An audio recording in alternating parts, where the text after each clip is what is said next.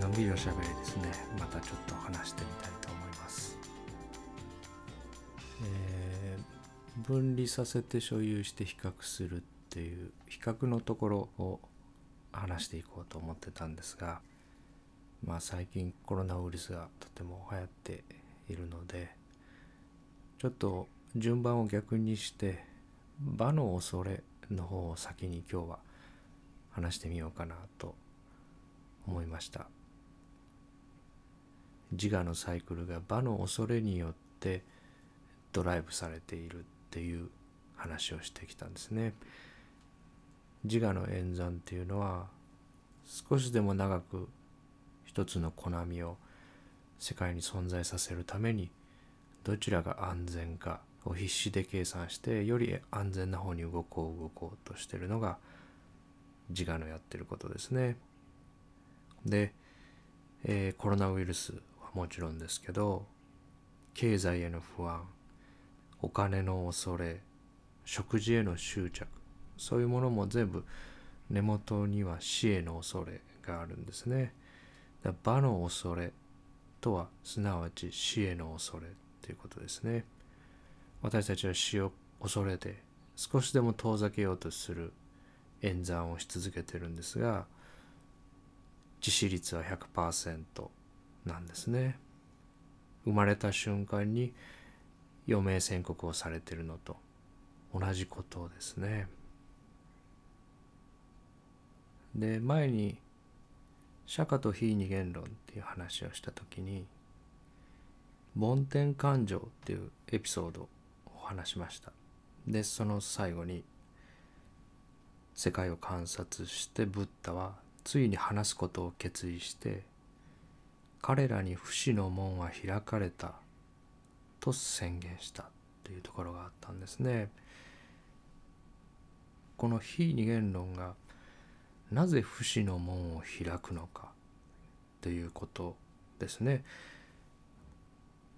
ブッダにだけその門が開かれたのではなくて彼らにっていうふうに言ってるんですね。このメッセージを恐れず見ていこうとする人たちに不死の門が開かれると釈迦が言ったのはなぜかっていうテーマでもあると思うんですね。でそれを考えていくときにやっぱり世界を3つに分けて考えるっていうことがとても大事だと思ってるんですね。一つ目の世界の中の私はそれは大海の中の粉みですね。エネルギーや物質があるスープの中でなぜだかわからないけど私という一つの小さな波が生まれその粉みのこと一つ目の世界の私。そして三つ目の世界解釈の世界の中に生み出される私ですね。自我マインドと呼ばれる私。その2つの私ですね。なので世界を3つに分けた時には1つ目の世界の私と3つ目の世界の私と2人いるわけですね。2つ目の世界っていうのは私はいない世界ですね。だから非二元論のスピーカーの方たちが私はいないとかこれしかないとかそういうふうにおっしゃってるのは2つ目の世界のことを話してるわけですね。で全部私なんだとかワンネスとかそういうふうなことを言う人それから、えー自我の仕組みとかそういうことを話す人いろんな話し方をされる人がおられる時にその話を聞くのも3つのどの世界の話をしてるのかっていうことを聞きながら分けていただくといろんなことをおっしゃってる方の言おうとしてることがこれまで受け取れなかったものが受け取れたりあこういう角度でここの話はされてるんだなとか一人の方でもその日その時にどこの世界の話をされてるのかっていうのは次々と移り変わったり混ざったりするのでそういうところを聞く側で分けていただくと話全部をゴミ箱に捨てないで聞けるところがあるのかな聞きやすくなるのかなっていうふうに思います。で現実の世界でもどのタイミングを死と定義するかっていうのは論争が分かれているところですね。脳死っていうのは体は動いてるけれども3つ目の世界の私が作り出されなくなったタイミングのことですね。でそれから死亡診断書が書かれてある時刻に体の機能が失われたっていうのは一つ目の世界の私の死と言われてるわけですね。この2つをそれぞれ分けて考えていくっていうことがとても大事だと思ってるので今回は1つ目の世界の私の死について考えてみたいっていうふうに思います。でこの1つ目の世界の私についてどういうふうに世界を見ていくかっていうことをとても優しい言葉で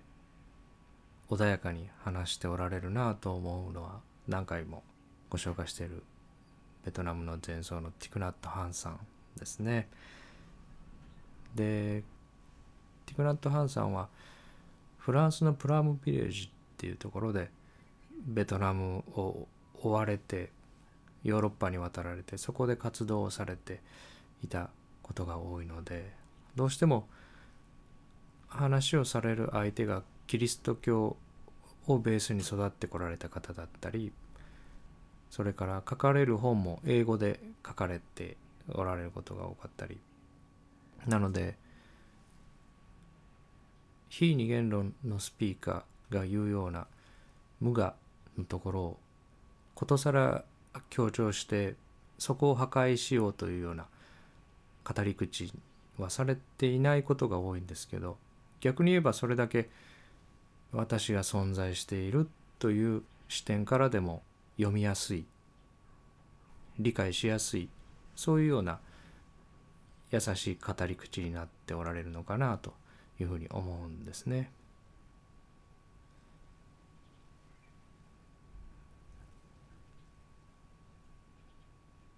正確な言葉はちょっと忘れましたけどティグナット・ハンさんがクリスチャンの方たちにも話をしたりフラムビレッジにリトリートを受け入れたりすることについて話されてた中で宗教と友愛であれば私は友愛を選ぶっていうふうなことをおっしゃってたんですね。その言葉もとても心に残ってますね。一つ目の世界の私の生死というものがどういうものなのかということに関してはとても美しい文章がたくさんあるなっていうふうに思います。死もなく恐れもなくっていう本のあるところをまず読んでみたいんですが実在リアリティは存在や非存在とは何の関係もない生きるか死ぬか。それが問題だとはシェイクスピアの言葉だが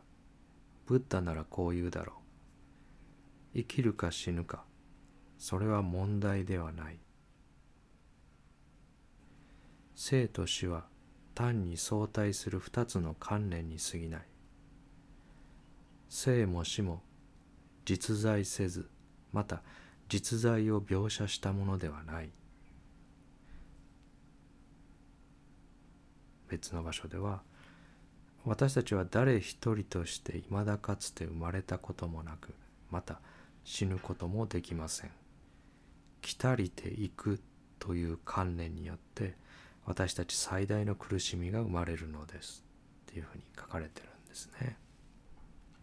この一つ目の世界の私が生まれも死にもしないっていうことをおっしゃってるわけですが三つの世界の一つ目の世界ですね。そこにある一つの波が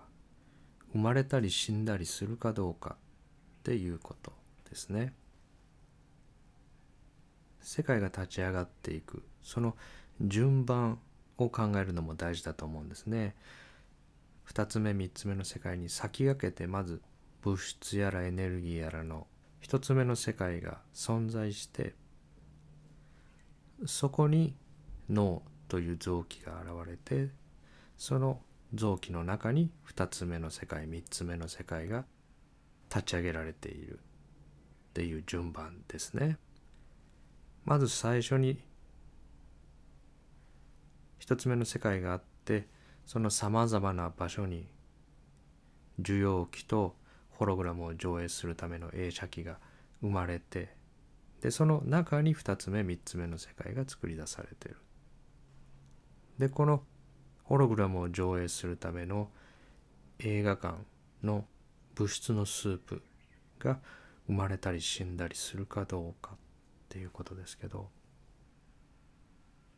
生まれるとか死ぬとかその定義もちょっと考えてみたいと思うんですね。私たち水に砂糖を溶かすと砂糖はパッと溶けて消えますね。でもそれを砂糖の死とは誰も言わないですね。なので別の物質に変化しただけであることを私たちは死とは呼ばないんですね。あるものがこの世から消える消滅するっていうことを死という言葉で表すわけですけど砂糖が水に溶けたり塩が水に溶けたりそういうことを死とは呼ばないんですね。でこの一つ目の世界の私たちの体がどういう存在の仕方をしてるかっていうとそれは刻々と外と中が入れ替わりながら存在し続けているんですね。人の体は7年で入れ替わるって言われています。今の私の体を構成している物質たちは8年前どこにあったのか。8年後はどこにあるのか。それはさっきの砂糖と同じでどこか消えてなくなってしまったわけではなくて他の波の中に混ざっていったりまた他の波のものが自分の中に入ってきたり入れ替わり続けているものだっていうことなんですね。私たちの血液の中を流れている赤血球はだいたい120日で作り変えられてる入れ替わってるって言われるんですが鉄とか脂質とかタンパク質とかそういうもので骨髄で作られますね。骨盤とかですねそういう大きな骨の中で赤血球が作り出されるんですけどそれを生まれるって言わないですね。で120日経ったら脾臓や肝臓で壊されて酸素を運ぶために使われた鉄はビリルビンっていう形に作り変えられて胆汁の中に入って便に捨てられるわけですね。だけど赤血球が死んだって私たちは考えないですね。赤血球はある形からある形に形態を変化させて別のものになったですね。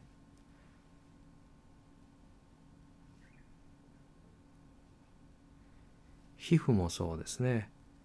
だいたい約45日間で全部入れ替わるって言われてるんですが毎日毎日新しい皮膚が作り出されていてそれと同じ量だけ自分の体から剥がれていってるその剥がれていく量と作り出される量がぴったりでなかったらある一部だけが分厚くなったり逆に薄くなってしまって破れてしまったりそれらがどっか一箇所でもおかしくなれば破綻してしまうわけですね。血管の中の水分も尿として体の外へ捨てられますしそれから皮膚の間から汗として自分の体の外へはみ出していってますね水分が蒸発する時に体温を奪うので体温調節として汗をかくわけですけどもその汗っていうのは血管から染み出した。数分前まで毛細血管の中にあった血液の成分ですね。血液の一部が汗として体表から出ていってる。骨もそうですね。カルシウムを原料に作り出されますけど成長期には骨をどんどん作る量と壊して体の外に捨てる量は取り込む方が大きいので子供とかはどんどん身長が伸びていきますね。で一方男性は50歳を過ぎた頃から女性は閉経後に吸収量よりも排出量の方が大きくなるのでだんだん骨の密度が少なくなって骨粗しょう症になるわけですね。成長期の子どもたちも骨を作ってるだけではなくて破骨細胞という出来上がった骨の一部を溶かす細胞が毎日働いていて血液の中のカルシウムの濃度を適切な量に調整し続けてるんですね。脂肪とかタンパク質もそうですね。古くなったそういうものを壊して私たちは一呼吸一呼吸で二酸化炭素として空気の中に捨てていってるそれから便とかそういうものの中にも壊した自分の体を次々と捨てていってるんですね。これと同じようなことが他の臓器も行われていて37兆個の細胞が7年で全部入れ替わるっていうことであれば単純計算ですけど毎日14億個の細胞が捨てられてるっていうことなんですね。そして同じだけの細胞が毎日作り出されているからこの体が維持されてるってことですね。2つ目3つ目の世界の私っていうのはちょいちょい消えますね。熱中したり夜寝たりすればなくなってますね。でも1つ目の世界の私は一度も寝たことがないんですね。ずっと横隔膜も動き続けているし尿も作られ続けているし心臓は拍動し続けている夜寝てる間も皮膚は作られ続けていて赤血球は作られ続けていて骨は作られ続けてまたそしてその同じ量だけ赤血球は壊されて骨は溶かされていってる。もしこの現れたり消えたりしてる自我が生きているのであれば私たちは毎晩眠りにつきますけども眠りに入った5分後には死んでしまうわけですね。自我の有無に関係なく一つ目の世界の私は運行されていてそうであって初めて生存できるっていうことですね。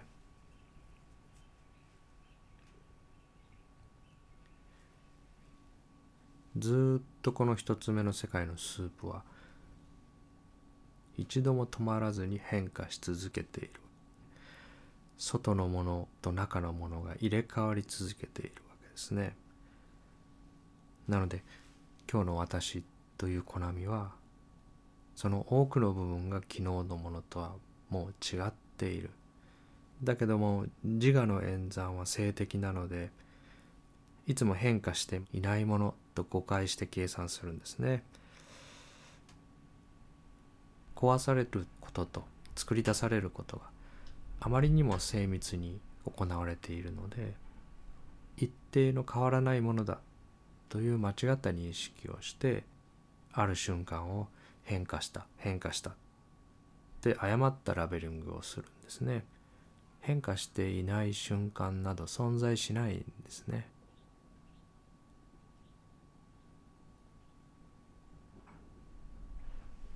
今日の私だったことは生まれてから一度もないし今日の私に戻ることもこの先も一度もないですね。生まれもせず死にもせず来ることも行くこともないっていうふうに言われるわけですが死と生はセットの概念なんですね。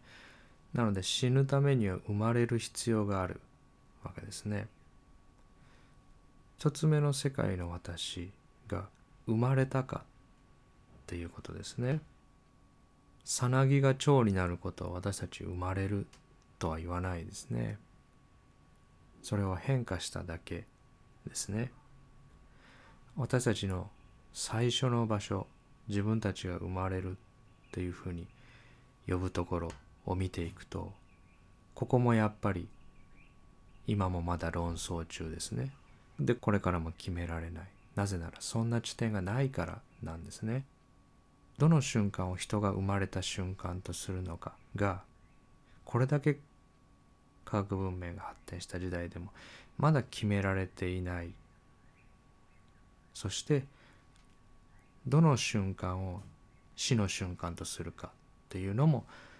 決められていないし国々で違うっていうのはその区間を区切るラベリングがバーチャルなものだからなんですね。生まれるところを拡大して見ていくと卵子と精子っていう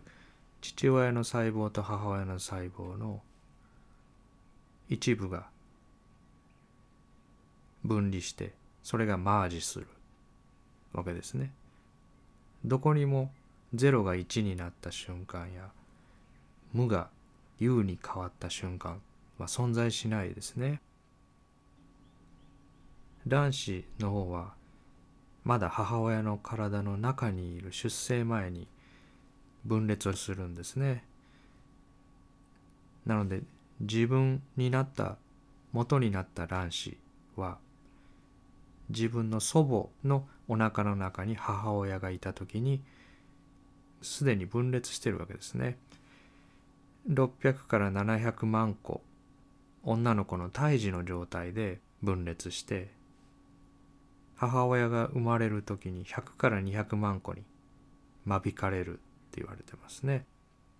でそして思春期には20から30万個に減少してで異常卵しかなくなって排卵しなくなる時を閉経と呼んでるわけですね。それらの卵子は第一元数分裂の途中で止まっていてずっと何十年も成長を停止していたものが毎月1個だけ成長を再開してその成長したものだけが排卵されるっていう仕組みですね。で女性の一生のうちに排卵される卵子は結局400個足らずというふうに言われてますね。でこれに対して精子はだいたい90日間かけて1個の清楚細胞から4個の精子が作られる。なので母親の卵子の方はその元になる分裂は祖母の体内にいた頃に途中まで終了していたもの一方の父親の方の精子は90日間かけて作り出されたものっていう全然違うものが一つにマージしてそこからまた37兆個に分裂するっていうことですね。一度もゼロになってなくて昔別れた別れ別れになった川の支流が下流でまた合流するのと同じことが起きてるわけですね。死ぬ瞬間はどうか私たち仮想の国に生きているので亡くなったら焼き場で焼かれますね土葬の国も世界にはたくさんあるんですが日本では焼かれることが多いので焼き場の煙突から空に昇って水分は雲になりますね人間の成人の体の60%は水だって言われているので今こうやって立ったり座ったりしているものの6割は文字通り雲になるわけですね。でそして雨になって木に吸収され川に入れば魚の一部になり鳥や獣たちの一部に混ざり合っていくわけですね。でそうやって生き物の中に混ざっていく部分もありまたそのまま生き物ではない状態で存在する部分もあるだろう。体を焼かれた時に出る二酸化炭素は焼き場のそばの森や林の木々が光合成してその炭素は木々の葉になり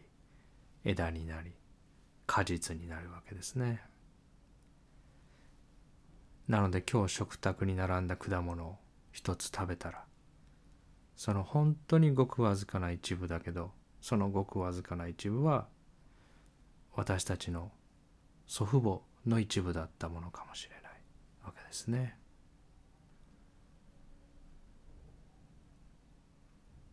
またちょっとティクナット・ハンさんの本から拾い読みしてみたいと思うんですが普通私たちは自分とはこの体でありこの体が分解するときに自分という存在が消滅すると考えているブッダはその体はあなたではないと明言された。まだ30歳にも届かない若い友に私はよくこんなふうに尋ねてみる。私がベトナムを去った1966年に君はどこにいたかね。彼らはまだこの世に存在していなかったとは答えられない。両親か祖父母の中のどこかにいたと気づかなければならないからだ。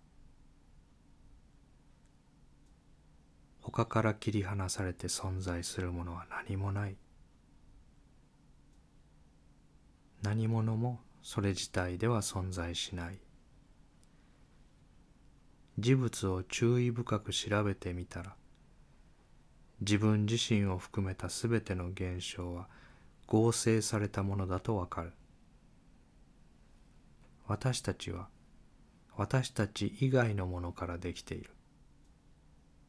父母祖父母体感情知覚作用思い地球太陽など数えられないほどの自己ではない要素からできている。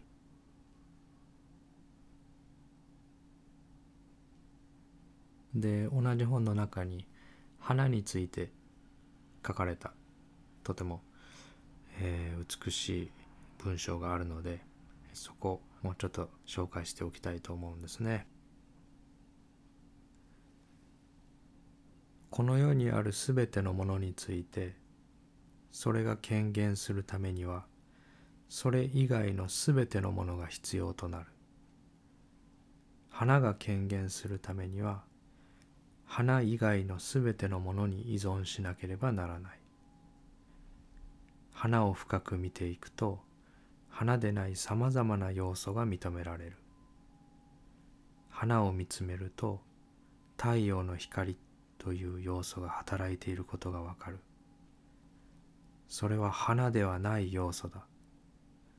花を見つめると雲という要素も見えてくる。これも花ではない要素だ。雲がなければ花は咲かない。鉱物土壌農夫など他の要素がなければ花は咲かない。数えきれない花ではない要素が一緒になってこの花の権限を可能にしている。ちょっと間飛ばしますが他のすべてのものと同じように花は果てしなく花でない要素からできている。例外が一つある。花はすべてのものに満ちているが他から独立し切り離された自己を持たない。花の中にないのは花の固有の自己同一性アイデンティティ花が花として他のものから独立して存在するというありようだけなのだ。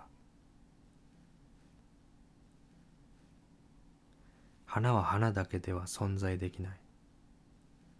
太陽の光や雲や宇宙のあらゆるものと共依存しなければ花はここに咲いていることはできない。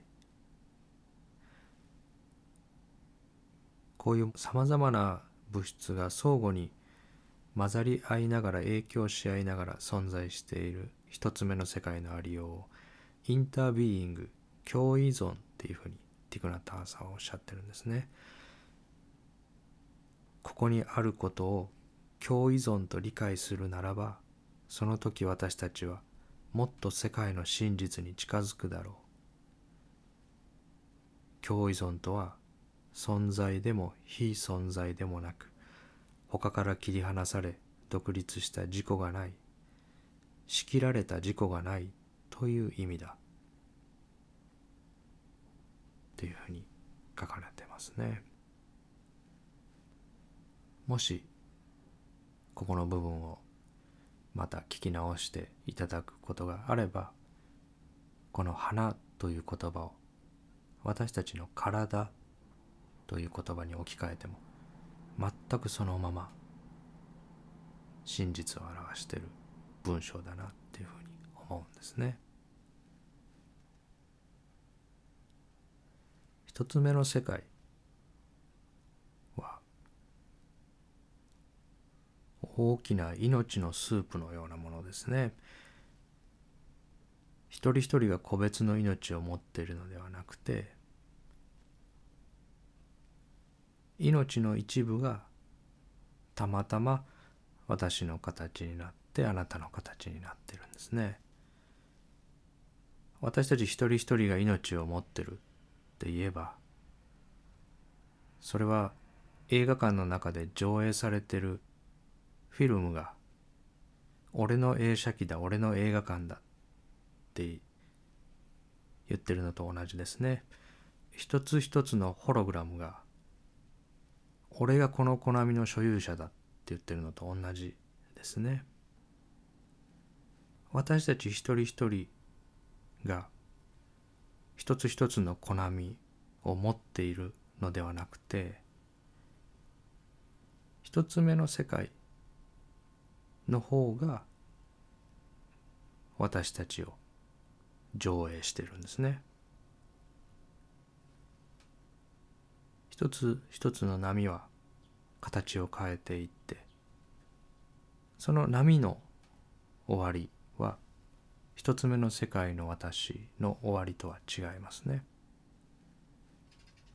木にたくさんのリンゴがなっていて一個のリンゴが鳥に食べられて亡くなったとしても他にはたくさんのリンゴがなっていてリンゴの木は。死なないですね。そのリンゴの実も。鳥の体の一部になり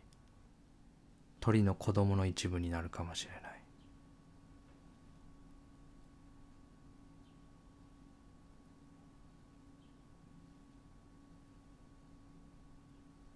最後に一つアインシュタインさんの言葉を。紹介して今日は終わりたいと思うんですが人類は目がたくさん燃え出た木のようなものだすべての目すべての枝に別々の魂が宿っているとは思えないっていうふうにおっしゃってますね。